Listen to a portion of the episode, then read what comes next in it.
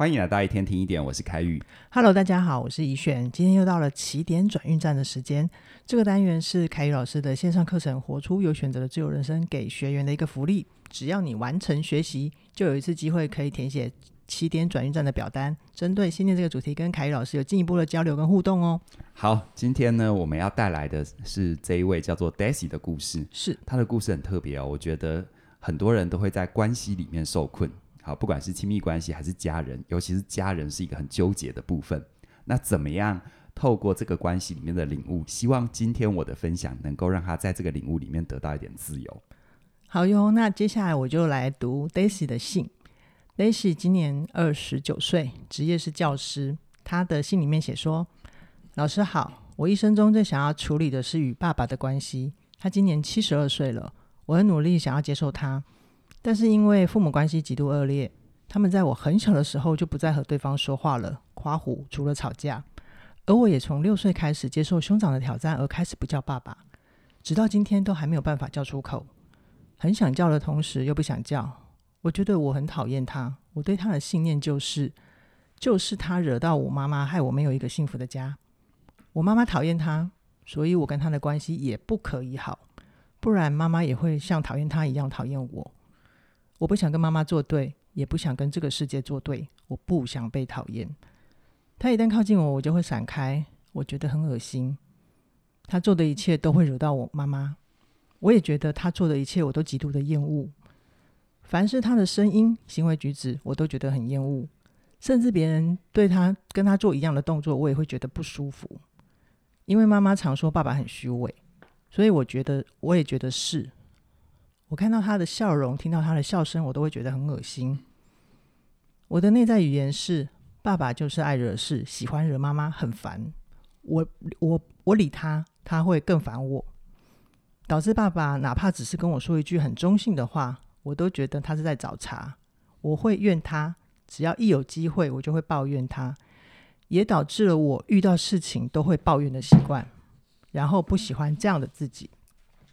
我想要走出这个恶性的循环，好好过日子，请老师教教我可以怎么做。谢谢老师。乔老师讲完之后一声长叹，对不对？嗯，真的。乔老师你怎么看呢？好，这封信呢，刚刚可以听得出来，怡璇用很有感情的语调来叙述哈、嗯。我有带入，对，很好。那嗯，如果不管是在我对面的怡璇，还是我们现在的听众。嗯我们如果还记得刚刚的那个信的内容，我们把信里面的称谓，像是爸爸跟妈妈，嗯，嗯都换成跟亲子关系无关的，比如说春娇、志明、嗯、小明、小美。，OK。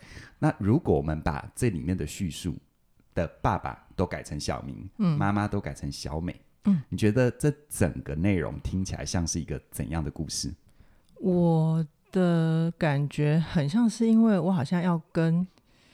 春娇好，可是春娇讨厌志明，所以我也要讨厌志明。嗯，对，是不是很像这样的一个模式？嗯，那我觉得今天我在回答 Daisy 的信件之前哦，我希望不管是 Daisy 你有在听的话，还是我们的听众有一个心理准备，我接下来说的，我会用一个比较呃比较第三方的视角，我比较。先不这么摄入 Daisy 的感受情绪，先呐哈，待会儿还是会再进去。好，为什么？因为如果没有从这个视角来看的话，这这个问题本身会变得很难很难解，嗯、会变得有一点会无谓的争论对错啊，到底爸爸做错了什么，妈妈又怎么样，会容易变成这样。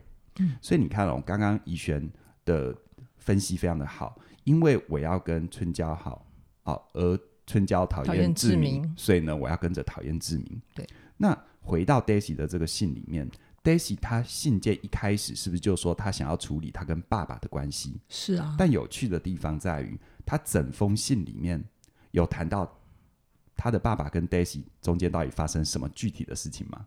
好像都没有哎、欸。对，你会发现他的开头说要解决这个问题，嗯，而他的整个叙述当中根本没有跟这个关系人的任何交集，反而跟什么样的？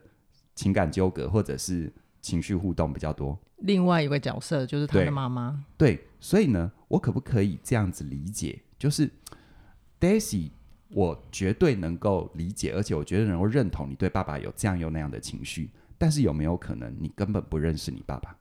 他到底是个好人坏人？他到底好在哪里，坏在哪里？嗯，啊，他怎么烦你妈妈？到底这中间是如何？嗯，好，你可能不是很清楚哦，有可能。但是在不清楚的状况底下，接下来我就要问一个有一点点刺激，但为什么我一定要先打预防针？就叫做我尽量用第三方，嗯、但是情感的部分我待会后面还会带入。好，没有做这个前提的说明的话，嗯、可能很多人会觉得我好像在指责啊，但我完全没那个意思。好，有没有听过一个词汇叫歧视？有啊，对啊。你想想看，种族歧视通常是怎么发生的？它的状况是不是就是我生来在这个环境里，嗯，我其实没有跟那些歧视的对象真正的互动过，甚至于我根本不认识他们，我只是从小到大一直听到他们怎样又怎样，如何又如何，嗯，于是呢，我就自然而然的去认为这样的人就是不 OK 的人，嗯，就是别人口中说的话就全部为真，对。你看哦，所有抱持着歧视态度的那些人，他真的有好好的认识他歧视的对象吗？很少。其实，不管从心理学还是社会学的研究，都在在的告诉我们，你真的去认识那个对象，歧视反而不会发生。OK，但不代表他们是好的哦，不代表你要认同他哦。嗯，你只是认识他就是这样。嗯，就像我们不太会无理由的歧视我们家的毛小孩。啊，比如说这个，你就是贪吃，嗯、啊，他当毛小孩，他不吃是要干嘛？嗯、是因为你跟他相处，你知道这就是他的个性，嗯，对不对？嗯嗯、所以呢，一般一般有基本良知的人，从来就不会认为自己是会歧视别人，是种族主义者，但是却很难觉察自己其实有时候是在做出相似的行为。你看哦，我们如果真的把这些名词，为什么我开头就要 Daisy 把这个名词，或者是我们听众把爸爸妈妈先拿掉？嗯，因为当你标签是爸爸妈妈，你那个情感投射太强了。你在帮我们站在一个更客观的视角。对，但是如果你把它变春娇之名，小明小美，嗯，你就会发现，因为因为我想要得到某个人的认同，某个族群认同，但是这个人这个族群讨厌另外一个人，于是我就跟着讨厌另外一个人。对，但其实这是很可怕的。嗯哼，所以呢，表面上 Daisy 信件一开头就说他要处理他跟爸爸的关系，但是如此听下来。我们是不是开始会觉得，Daisy 其实要处理的是他跟他妈妈的关系？真的，他大部分的篇幅都在妈妈身上。没错，嗯，他跟妈妈的关系为什么说要处理？这里面无色好坏，我们只是来看这个现象。因为听起来他跟他妈妈是有一种很大的共生跟纠缠。好，在这边可能大家听不懂什么叫共生纠缠，我直接讲例子哦。好，在 Daisy 的信里面，他说。我不想要跟妈妈作对，也不想要跟这个世界作对。我不想被讨厌。嗯，这个信他一寄来的时候，我就马上在这这下面划线。嗯，因为这里面的背后逻辑，它的底层信念是什么？再说一次哦，我不想跟妈妈作对，也不想跟这个世界作对。我不想被讨厌。他背后的信念不就等于妈妈等于世界？妈妈代表这个世界，真的，对不对？妈妈的好恶就等于这个事业的规则。这个世界的规则，规则，规则，嗯，那我完全能理解。你想想看，如果你是 Daisy，你还是个小女孩的时候，嗯，你可能是男性，你可能还是个小男孩的时候，嗯，你是不是一定需要爸爸妈妈的照顾？是，是。所以在我们都很小的时候，需要被照顾的时候，我们的照顾者就是我们的世界，这完全可以理解，因为你要生存嘛。对。可是别忘了，Daisy 现在几岁了？他已经二十九岁了，九对不对？对，而且他是一个老师，为人师表。那当然，这只是身份，不代表什么。嗯、但是我们只是回到一个更和呃更更真实的状况。一个二十九岁的人，其实应该可以成为一个成人了吧？是。可是你有没有发现，他针对这件事情，他的信念、他的想法，是不是还跟孩子一样？嗯。也就是说，他跟孩子一样，把自己妈妈的好恶等于他自己的好恶，因为他。在心理上，他可能已经经济独立，他可能已经可以照顾自己，但他心理上，他一直需要妈妈对他的肯定，否则他就会觉得自己活不下去。就像一个孩子，如果被妈妈抛弃了，他就真的没办法活下去。对，就是还是有孩子的惯性依赖。对，但是如果我们理解到这里都 OK 的话，那你就跟妈妈共生都很好的话。注意哦，前提是都很好的话，嗯、那就很好嘛。对啊、就每个人生存策略不一样。嗯、可是显然，我们回到 Daisy 身上，当妈妈的好物等于 Daisy 自己的好物的时候，这让 Daisy 有真正开心吗？从信里面看起来没有。对，不然他干嘛来信嘛？对，他干嘛来信说自己的困扰嘛？对，因为如果妈妈讨厌爸爸，那就继续讨厌啊，他就不会是个问题，问题对不对？好，而且更妙的是哦，他信中还提到他的哥哥挑战跟他一起要做一个挑战，有点像冰桶挑战这样，嗯、就我们一起都不要叫爸爸。嗯，所以显然妈妈跟哥哥在这件事情上是同一个立场。是同盟关系，而在这个家庭里，爸爸是不是就只有少数了？对，好，如果从这样的一个逻辑来看，你因为不想要被讨厌，你就可以跟着别人一起讨厌那个对象，嗯、只因为那个人是少数。嗯，这回头来说是不是歧视？嗯，好，真的。我再次说哈，Daisy，如果你在听的话，嗯、呃，我我如果让你有点难受，我在这边也致歉，但是我只是希望让你去看见，我们都是好人。嗯，但是我们常常在。没有觉察状况底下做了不太好的事。我常常说，这个世界我不怕坏人做坏事。嗯，坏人他生来不做坏事，不然他为什么叫坏人嘛？对。但我最怕的是好人做坏事。对，你是很好的人，你有很好的动机，你其实是想要跟爸爸好好在一起，至少在你心中，爸爸不要是个问题，对吧？对。这个动机是人都会有想要这个动机。可是事实上，如果你回观你曾经的过程，搞不好这中间。你看哦，嗯、你是老师对不对？嗯，所以呢，在学校里面校园霸凌，是不是因为一小撮人讨厌某个人，所以你为了加入那个小团体，你要跟着讨厌他？讨厌他，这是一样的逻辑哎，这很可怕。嗯、如果再把维度上升的话，嗯、你看我们很多的意识形态，民粹主义，嗯，好，二次世界大战掀起波澜的纳粹政党，是。是不是都几乎是这个逻辑？对、啊，所以我相信很多人听到这里冷汗直流，想说不是不是，我没那么邪恶。对，我知道你没那么邪恶，这就是我很喜欢的一个哲学家，叫做汉娜·鄂兰，他讲的平庸之恶嘛。哇，这就是平庸之恶啊，嗯、这就是好人做坏事啊，嗯、一群很正常的好人。德国当年，你难道能说大多数的德国人都那么邪恶吗？不是的，是，对不对？大多数的，就连那个纽伦纽伦堡大审。那个时候的那个坐上那个刑讯台、刑讯刑讯位置的那些人，嗯、其实他们也只是跟法官说：“我只是照章行事。”对，他们其实回家都是好人，对，好父亲。很多很多的调查，他们的邻居跟他们相处过的人都说他是一个很守规矩、很好的人。嗯、但正是因为这种守规矩，你看，回到 Daisy 小时候，在他小时候，他的守规矩是不是就是听妈妈的话？是。可是我们其实。在你小时候，你是无法检，你没有能力检查妈妈的话到底有没有问题。嗯，嗯，妈妈要你这么做，到底会不会有状况？可是我很开，我很高兴你写信来，嗯，你开始有意识喽。嗯，那我们一起来看。好哦，嗯，嗯，好，所以你看哦，拉回来一点哦，我刚才有一点在布道大会了。好，所以你看哦，Daisy 为了配合妈妈而一起讨厌爸爸，那现在问题来了。虽然 Daisy 的信里面没写，但我其实很想要问 Daisy，或者问我们的听众，如果你有类似的状况的话，嗯，那你们的母女关系就好了吗？显然没有，这不好说，对不对？嗯，因为他信里面没有写，但我们也不能，我们也不知道他到底好不好。嗯，但如果从 Daisy 来信，我觉得这可以说明母亲跟他的关系让他有点辛苦，是因为就像我前面说的，如果母亲这样认为，你也这样认为，没事的话，你就不会辛苦了嘛。对，好，再来。Daisy，如果你要做任何事情，你都要想到妈妈。那你有没有想过，你的生命跟你妈妈的生命是不一样的？嗯，你们在你就是我，我就是你的状况底下，事实上这就叫做共生嘛。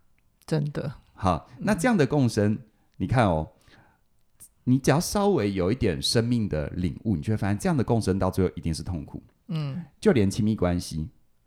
两个人在一起，我就是你，你就是我。刚开始甜蜜嘛，嗯，但热恋期过了就意味着什么？这个共生让彼此辛苦了。对，热恋期过了，然后就开始进入下一个很、很、很不知不知所谓的循环。嗯嗯。所以如果延伸来看哦，你看，如果一个人有任何不如意，就怪罪妈妈。但我知道，Daisy 你在信中你是没有写你怪罪妈妈啊，我只读到你的辛苦。但假设假设有这样状况的人。如果一有不如意就怪罪妈，你看当年不就是你跟我一起讨厌爸爸，害我现在爸爸在我心中是阴影。嗯，你有一不如意就怪妈妈，那这是不是也意味着你不让自己长大？这就是纠缠呐。对啊，所以共生跟纠缠到这里有没有懂了？懂啊，就懂了哦。懂。所以你看，呃，这种共生跟纠缠的母女关系，其实衍生来看，我希望呃我们的听众们。谢谢 Daisy，他提供他的例子。嗯嗯、但是这背后我听到的更多的就是刚刚说的表面上他要处理的是他跟他爸爸的关系，但事实上是要处理的是纠缠的母女关系。对，因为这背后有很多的控制跟情感绑架的议题。好，那你要你想先听哪一个？控制还是情感绑绑架？好，我想先听情感绑架。情感绑架比较我比较有感，所以我刚才前面说，我就拉回刚刚我试着用第三方嘛，我现在拉回情感。对，你看哦，回到情感的部分，其实 Daisy，我不知道你的家里发生了什么事，在你的成长过程里，好，我也不知道你的爸爸妈妈之间怎么了。但是呢，Daisy，你会不会是从小就是你妈妈的情绪配偶呢？哦，大家有没有听过“情绪配偶”这个词汇？我我我可以理解，意思就是可能爸妈的关系不太好，但妈妈的情绪没办法去，可能他爸爸不接受，对。所以他就把情绪放在小孩身上。对，讲的再露骨一点，表面上你是你妈妈的女儿，但因为在你妈妈的主观世界里，爸爸这个位置的缺席或他们中间的负面，嗯。所以他把应该是他跟爸爸之间，就是他的妈妈跟他的爸爸之间要处理好的问题，嗯或者是他的妈妈希望从他爸爸身上得到的需求，OK 而转到从儿子女儿身上。OK，好，嗯所以这可不可以理解为什么全家人讨厌爸爸？那既然爸爸这么糟，你的信中应该可以写出一些爸爸这样又那样的不好。但但似乎 Daisy 让我读到的是，他对于爸爸是有一些些想要圆满的。对对，嗯。所以爸爸如果真的是这么糟糕，那事实上这也不会是问题嘛。对，就显然有很多东西是支撑不起来的。嗯，而且情绪配偶哈，还有一个更可怕的就是，你看哦，有很多亲密关系，爸爸跟妈妈之间，他们的情感不睦，无论是谁对谁错，嗯嗯嗯，两个大人之间的亲密关系情感不 OK，是不是要两个大人之间解决？对，但通常我们就会发现哦，爸爸或妈妈其中有一方就裹挟孩子进来，会，这孩子就变成情绪配偶，这因为他、他一他始终是个孩子，对，但他却要去分摊或处理你跟你老公或你跟你老婆之间不 OK 的状况。这如果没有经过提醒的话，真的我看过很多的故事都是这样发展的。所以从这里面，我觉得是不是妈妈，因为她不会处理，或她不知道怎么处理她跟她的老公的关系，而裹挟你一起站队，嗯嗯，所以你很辛苦啊。对，所以为什么我说哈，这个我回到你的本位，我完全听到你沉痛的呼喊呼喊，啊，但是这一点你一定要先懂，先理解，嗯你才能慢慢走出来。是啊，所以接下来我们来谈控制嘛。OK OK，当你有了一个情感的理解，我们来看控制哦。你看哦，里面有一个角色叫哥哥，对，哥哥为什么要跟 Daisy 一起挑战不要叫爸爸？这就有趣喽。哥哥这表示这个家庭的动力是很好玩的吗？是，我觉得哥哥好像也在展现了他其实就完全也听妈妈那边的话。对，而且哈、哦，事实上在 Daisy 的生活里，妈妈会不会常常有这个台词？这我不知道，这只是我经验的推测。嗯，好，如果 Daisy 这不符合你的经验，那没关系，你就忽略听听。但是因为我们做节目做给大家听嘛，我相信很多人在里面是受苦的有类似的苦。我说哈，在 Daisy 的生活里，妈妈有没有可能常常有这个台词？嗯，就是你看我这么爱你，你看我只剩下你们了，我只剩下你跟你哥了。嗯，你看你那不重要的爸爸后面会接什么？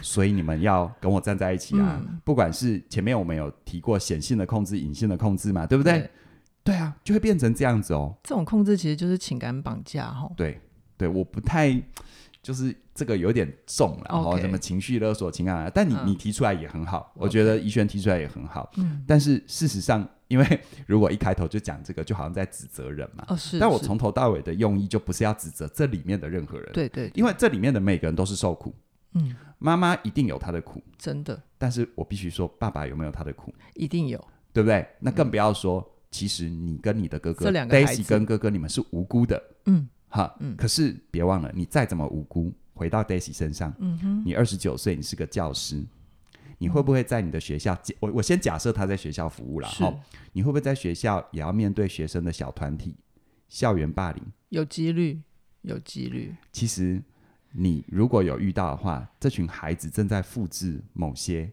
你的家庭动力哦。嗯哼，啊，我因为想得到你的认同，而你讨厌另外一个人，我就跟着讨厌另外一个人。但说穿了，我跟那个人根本没有瓜葛，哎，真的，我甚至于不认识那个人呢，嗯。对不对？嗯。然后再来，如果 Daisy 能够透过这些看见自己的议题，那么 Daisy，我很鼓励你，你先接受自己是个成年的人，嗯，你是个成人，你可以为自己重新做选择。OK，所以把这整里面的动力跟分析讲到这里，我觉得还是要把力量交还给 Daisy。好哦，嗯，那我觉得听到这里，刚刚凯瑞老师有点到一个地方，就是。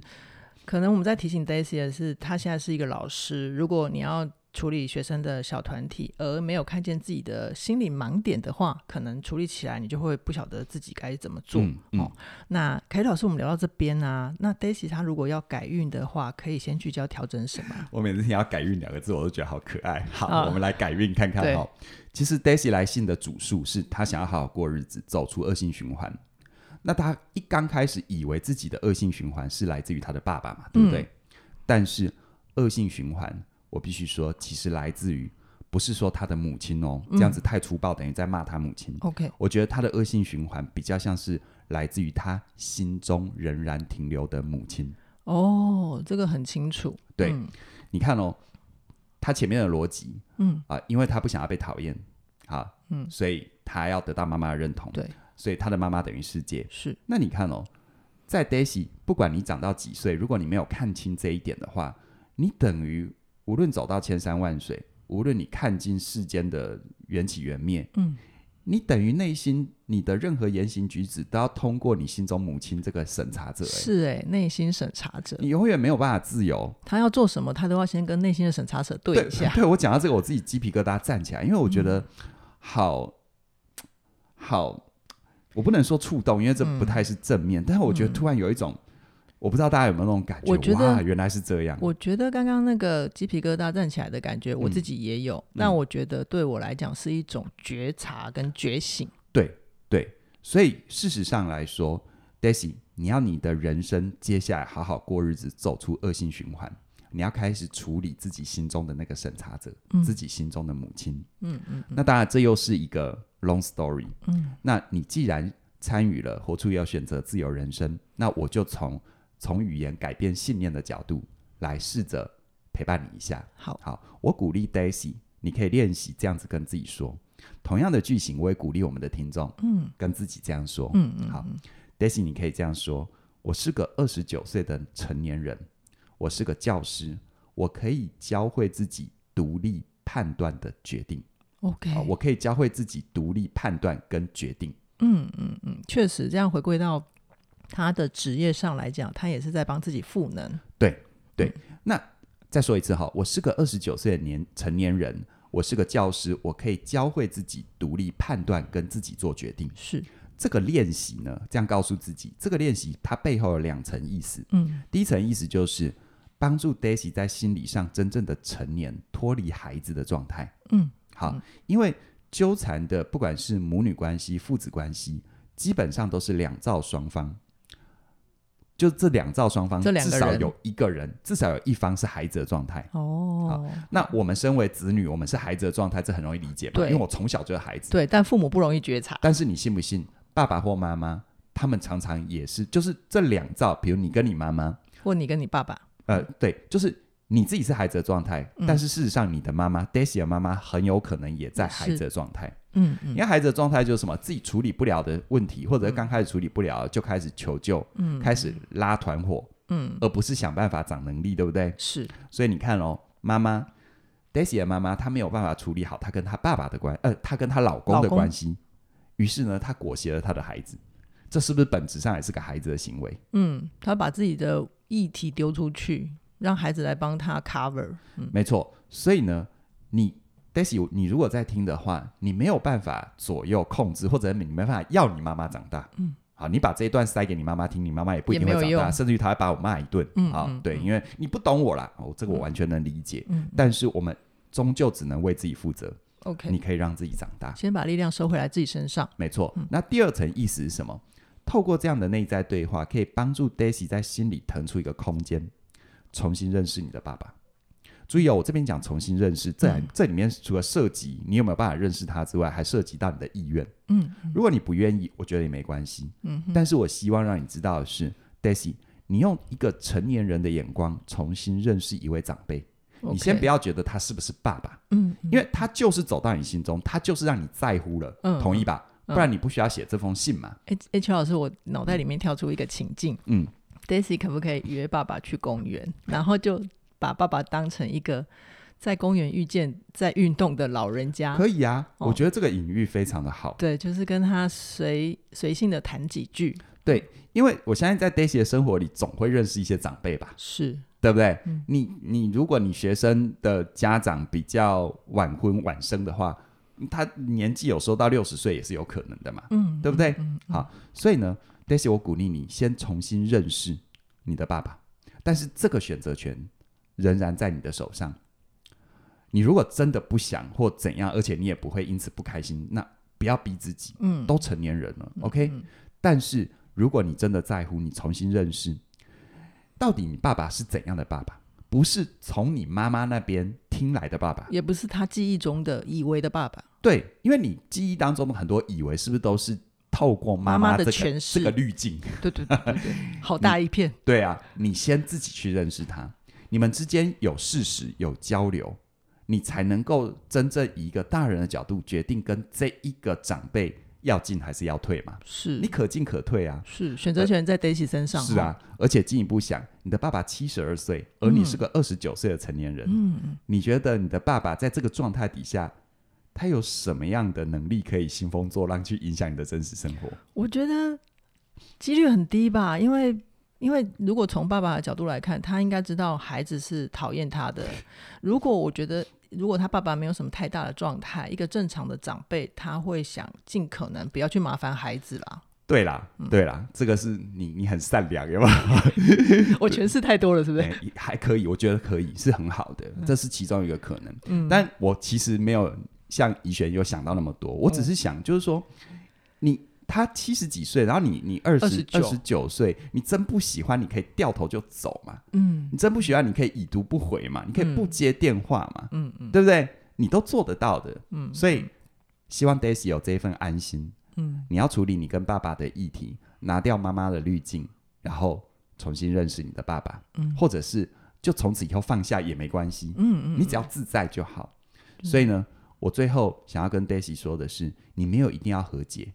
就像我们的听众，假设你有类似的议题，我没有要说服你一定要和解，也没有一定要他爱去去爱爸爸。对我没有要你这么做。嗯。但是如果这件事真的让你困扰了，真的让你辛苦了，嗯。那你起码让你们的父女关系重新启动一个新的循环，嗯。像是任何像是去认识任何一个你过去不认识的长辈一样去认识他。嗯。嗯。你认识了，你可以决定你要多靠近他，或者认识完之后，拜，嗯，OK 的，也很好，起码尝试过。对，嗯这就是一种相对的圆满。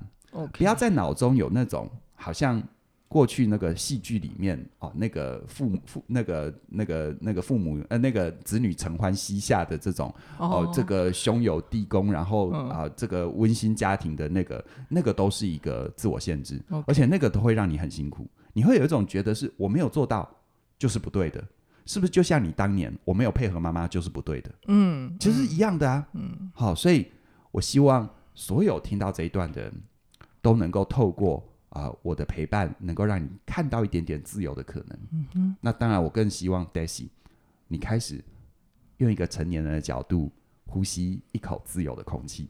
好哟，感谢凯宇老师精彩的解析。那我听到这里，我其实想到，也是我在起点得到的一句话，就是你没有办法调整你不知道的事情。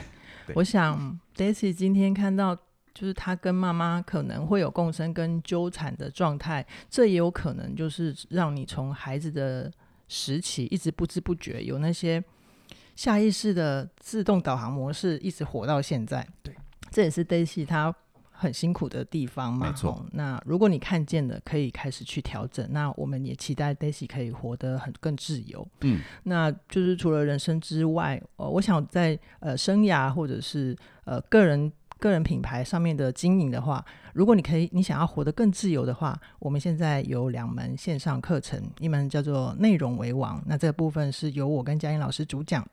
我们会跟你分享关于文案、脚本、访谈，还有制作的实战秘籍。那另外一门课程是哈克老师的《让梦想着地》，那这个部分是关于陪伴你勇敢迎接改变，然后在生涯转弯不孤单。那这两门课程目前都还有优惠价，内容为王是三二九九，而梦想着地是二一八八。那这两门的优惠价到三月九号为止就要调涨了哦，所以如你如果你还没有加入的话，请你跟我们一起学习，一起前进。好，凯宇老师还有什么要补充的吗？希望呢，不管是 Daisy 还是我们任何一位有缘分听到的听众朋友，都活出自由。那自由需要一些支持，无论在生涯上面的自觉规划，还是一些自我呈现的能力。那刚刚怡璇最后提到的这两门线上课程，都欢迎你的加入。好哟，那我们今天先聊到这边，期待下一次的起点转运站跟大家在一起学习。拜拜。拜拜。